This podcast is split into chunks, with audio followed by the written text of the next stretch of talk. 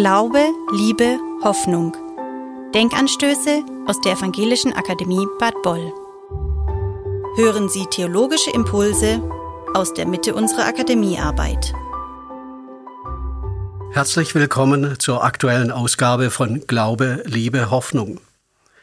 Im Mai diesen Jahres wurde zum vierten Mal der Kunstpreis der Evangelischen Landeskirche in Württemberg verliehen. Das Thema der Ausschreibung, auf die sich mehrere hundert Künstlerinnen und Künstler bewarben, und schließlich auch das Leitmotiv der Preisverleihung lautete Kein Leben ohne und. Mein Name ist Hans-Ulrich Gehring. Ich bin Studienleiter an der Evangelischen Akademie Bad Boll. Zu meinen Aufgaben gehört die Beschäftigung mit kulturellen Fragen und die Organisation von Kunstausstellungen. Ich möchte in fünf Abschnitten dieses Motto Kein Leben ohne und aus theologischer Sicht beleuchten und hoffe, Ihnen damit einige Anregungen zu geben. Ich muss Sie dabei gleich um etwas Nachsicht bitten, dass ich fünf einigermaßen großtönende Überschriften dann jeweils doch nur mit ziemlich kleiner Münze und in kurzen Anrissen einlösen kann. Ein erster Abschnitt. Ich und anderes und der andere. Und ich sehe mich dastehen und das Bild mit den beiden Strichen anschauen. Einer ist lila, einer ist braun. Sie kreuzen sich in der Mitte. So beginnt der zweite Band des in sieben Sequenzen als Heptalogie angelegten Romans von Jon Fosse mit dem Titel Ich ist ein anderer. Vor wenigen Wochen erschien er in deutscher Übersetzung. Schon der erste Band von Fosse mit dem Titel Der andere Name hatte mit diesen oder ganz ähnlichen Worten begonnen.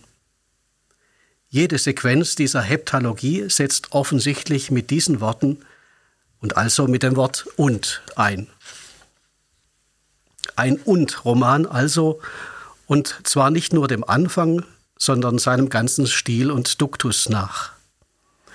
In einem andauernd meandernden Gedanken-, Bild- und Erinnerungsstrom trägt uns Fosse mit sich, beziehungsweise mit seinem erzählenden Ich, dem sich Ereignisse, Personen und Zeiten wechselseitig aufrufen aufeinander abbilden, ähneln und abweichen. Angeschlossen das alles vielfach mit dem Und der Parataxe, des gleitenden Übergangs oder der abrupten Assoziation anderer Konstellationen und jäh vergegenwärtigter Ereignisse. Jede Sequenz beginnt also mit dieser Sicht auf ein Bild sich kreuzender Striche und endet übrigens mit Vater Unser und Herzensgebet. Ein Roman also mit religiösen Ober- und Untertönen. Und ein Werk, das seine Kraft und Sogwirkung aus einer bemerkenswerten ästhetischen Redundanz bezieht. Wobei Redundanz hier eben keine ewige Wiederkehr des Gleichen meint. Denn in diesem narrativen Strom, im stetigen Anlanden der Worte, nimmt man jetzt den Wortsinn von Redundanz auf, im Gewoge und in den Gezeiten dieser Sätze ist, und so heißt es an einer Stelle ausdrücklich, keine Welle wie die andere. Zitat, der Wind macht nur ein paar Wellen auf dem Fjord und jede dieser Wellen ist anders als die anderen, wenn man genau hinschaut. Dann kann man sehen, es gibt keine zwei gleichen Wellen, so wie es keine zwei gleichen Wolken gibt. Alle Wellen sind verschieden und alle Wolken auch, denkt Asle, die Hauptfigur. Und so ist es auch bei einem guten Gemälde. Zitat Ende. Und, so lässt sich schon mal zumindest sagen, bedeutet, es geschieht immer Neues, es gibt immer anderes und andere, nicht nur dieses Ich, dieses Hier, dieses Jetzt. Und setzt in Gang und hält im Fluss und ist weiter und mehr und davon übrigens tatsächlich gleich mehr. Und jetzt zur Theologie. Ein zweiter Abschnitt. Gott und die Welt. Theologie ist sozusagen nur im Und-Modus möglich. Das liegt jedenfalls für die jüdisch-christliche Tradition daran, dass Gott permanent Geschichten generiert. Geschichten, die zu einer großen Gottesgeschichte zwischen A und O zusammen erzählt wurden und immer noch weiter erzählt werden. Und es liegt daran, dass Gott selbst noch nie bei sich geblieben wäre, nie in sich sich verschlossen, nie aufgehört hätte, das andere zu suchen, zu schaffen, zu wollen und zu lieben. Schon das Wort Gott, dieser bäuerische alte Einsilber, wie John Updike einmal geschrieben hat, Gott bliebe ein Verschlusslaut, würde sich ihm nicht sofort und ebenso notwendig wie natürlich andere Worte anschließen wie Gott und die Welt und du und ich und wir und sein Volk und die ganze Menschheit und alle Kreatur. Und auch das christliche Credo, das in seiner Dreiheit die Lebensgeschichte Gottes aufruft, ließe sich ohne weiteres verstehen als eine dreifache Entfaltung und Akzentuierung dieses einen göttlichen Und.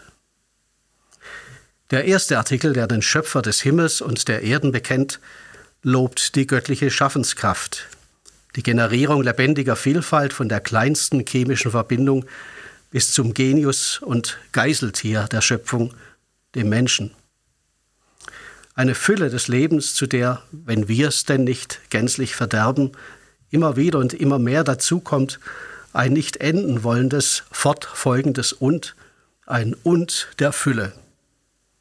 Und Gott sprach und Gott schuf und Gott sah und Gott segnete, wahrlich kein Leben ohne Und.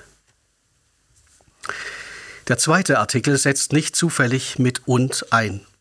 Er beschreibt und bekennt schließlich das Leben Jesu Christi, des einen Wortes Gottes, theologisch gesprochen, man könnte wohl auch sagen des einen göttlichen Und.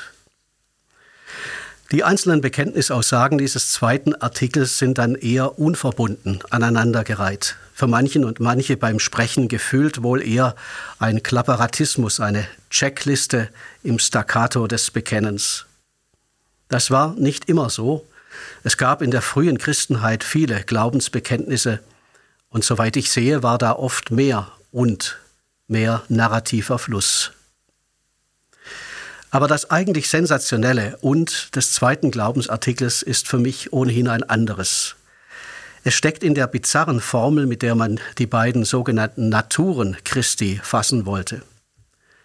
Jesus Christus, wahrer Gott und wahrer Mensch zugleich. Darum ging es, das war zu denken, das war zu formulieren.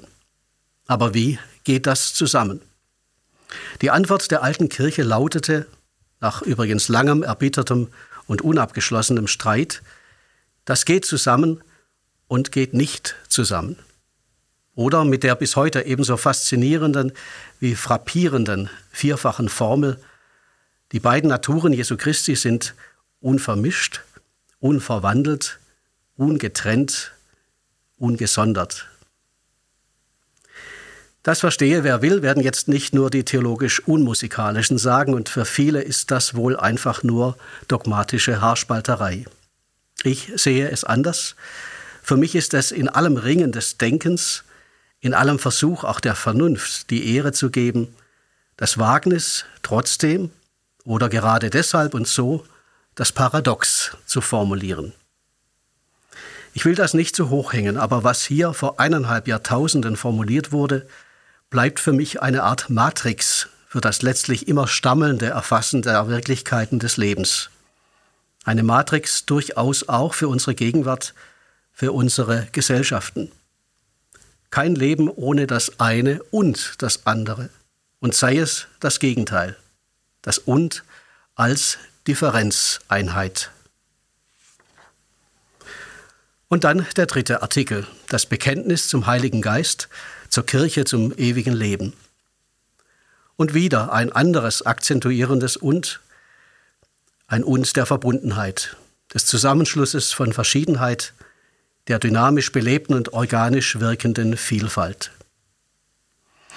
Und weil zumindest für die Anschauung der westlichen Kirchen dieser Heilige Geist vom Vater und vom Sohn ausgeht, ist und lebt auch die Kirche lebt im Vollsinn des Wortes alle christliche Gemeinschaft und im Grunde alles menschliche Miteinander immer in beiden Charakteristika, als Vielfalt der Schöpfung, als Fülle des Lebens und als eine Verbundenheit von verschiedenen, als eine Einheit in Differenz.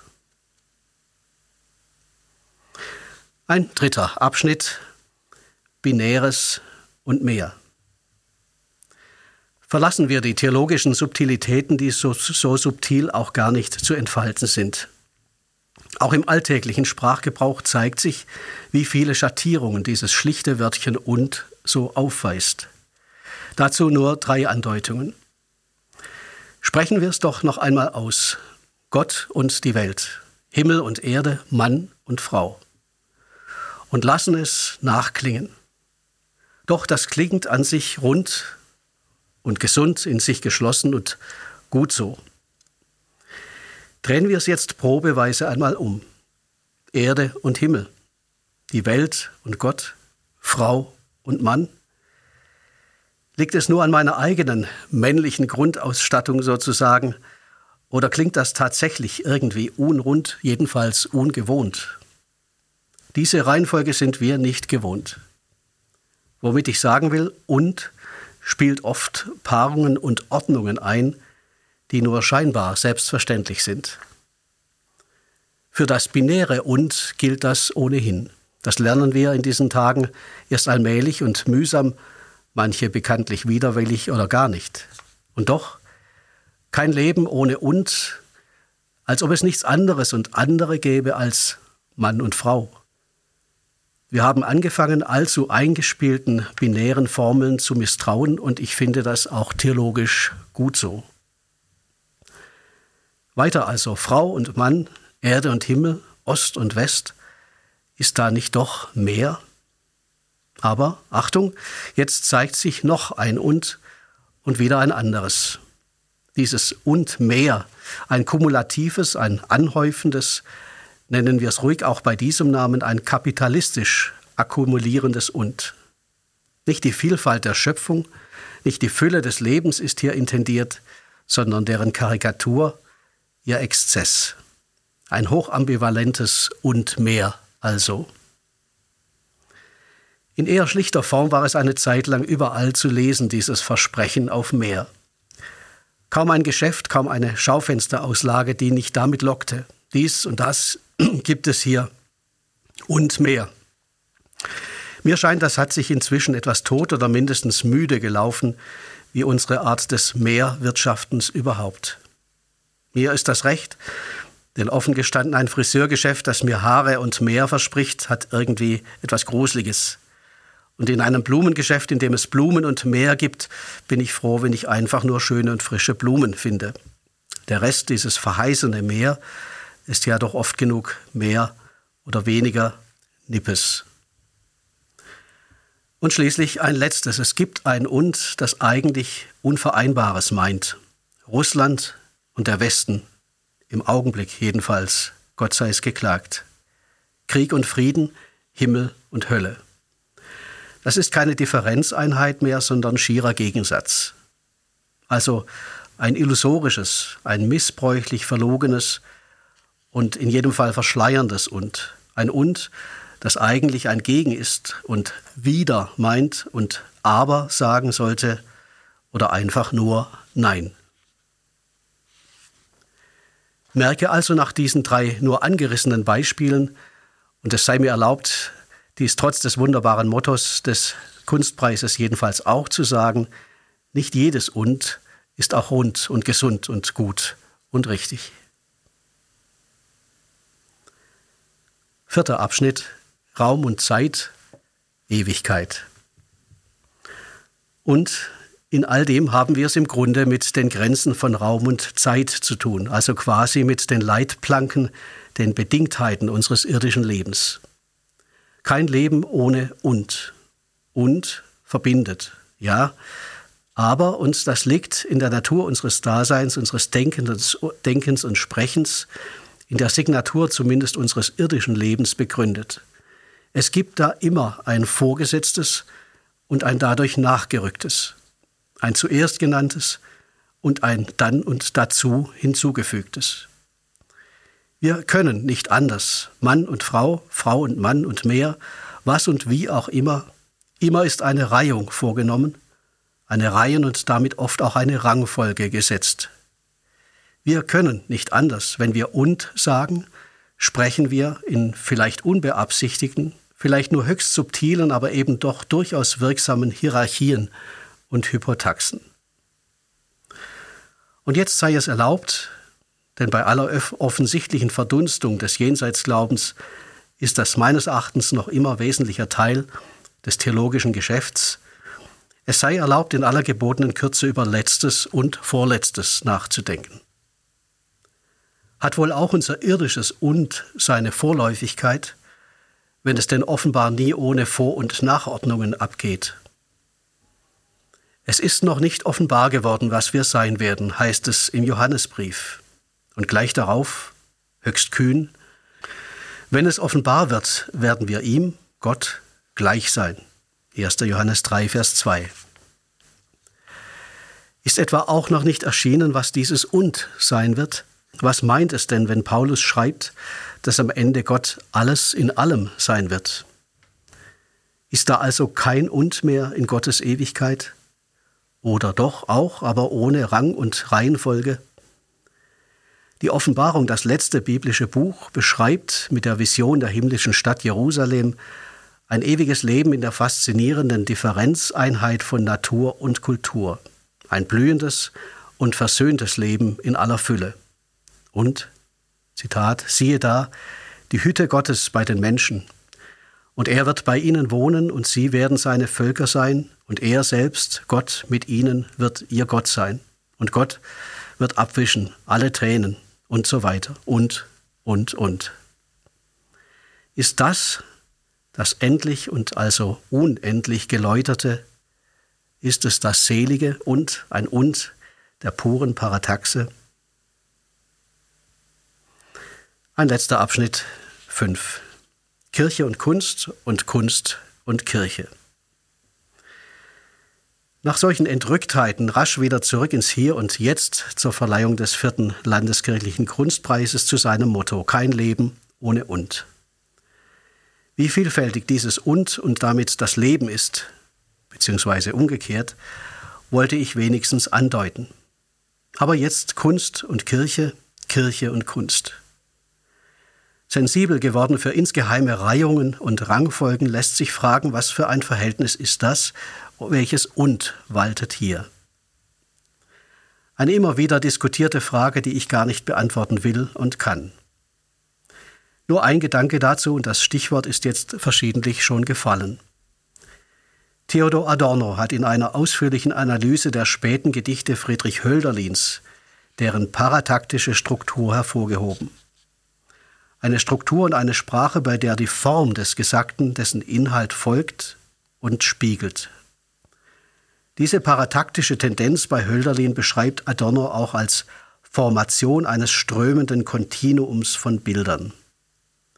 Und er schreibt dazu weiter, das erzählende Moment der Sprache entzieht von sich aus sich der Subsumption unter den Gedanken. Je treuer episch die Darstellung, desto mehr lockert sich die Synthesis angesichts der Pragmata, die sie nicht ungeschmälert beherrscht. Vielleicht erzählen Theologie und Kunst, Kunst und Theologie je auf ihre Weise, mit ihren je eigenen Ausdrucksmitteln gleichsam, gemeinsam und getrennt von einer unfassbar großen Geschichte. Und vielleicht, das möchte ich jeweils, jedenfalls vermuten, legt sich beiden das parataktische und näher als die Subsumption unter das Allgemeine, das Vorherrschende, das wie auch immer bestimmte Normale. Wobei, und auch das lässt sich bei Adorno lesen, Parataxe eben nicht immer ein Und bedeutet und verlangt, sondern auch aber oder wieder oder unverbundenes Nebeneinander, hart aneinander oder gegeneinander gesetztes. Auch daran sei an dieser Stelle bei allem im Sinne dieses Und Verbindenden und verbindlich Gemeinden erinnert. Wie es ja auch eine Theologie gegeben hat und immer wieder auch geben muss, welche die Diastase, das Differente zwischen Himmel und Erde und nicht nur dort betont. Aber was eigentlich spricht dagegen, im Verhältnis von Kunst und Kirche, Kirche und Kunst, genau diese Vielfalt von Parataxen walten zu lassen? Das Und und das Wieder, das Verbindende und das Neben oder gar gegeneinander, das Und der Fülle und Vielfalt und das der Differenzeinheit und so weiter. Ein letztes, ein Nachsatz. Und ich sehe mich dastehen und das Bild mit den beiden Strichen anschauen. Einer ist lila, einer braun. Sie kreuzen sich in der Mitte. Und in diesen kreuzenden Linien könnten doch alle Dimensionen des Lebens versammelt sein, alle Schattierungen und Dimensionen dieses Und. Und diese Linien und die Linien, die sich heute kreuzen in unseren Begegnungen mit der Kunst, die zu sehen ist, sie könnten mindestens erahnen lassen, was es bedeutet. Kein Leben ohne Und.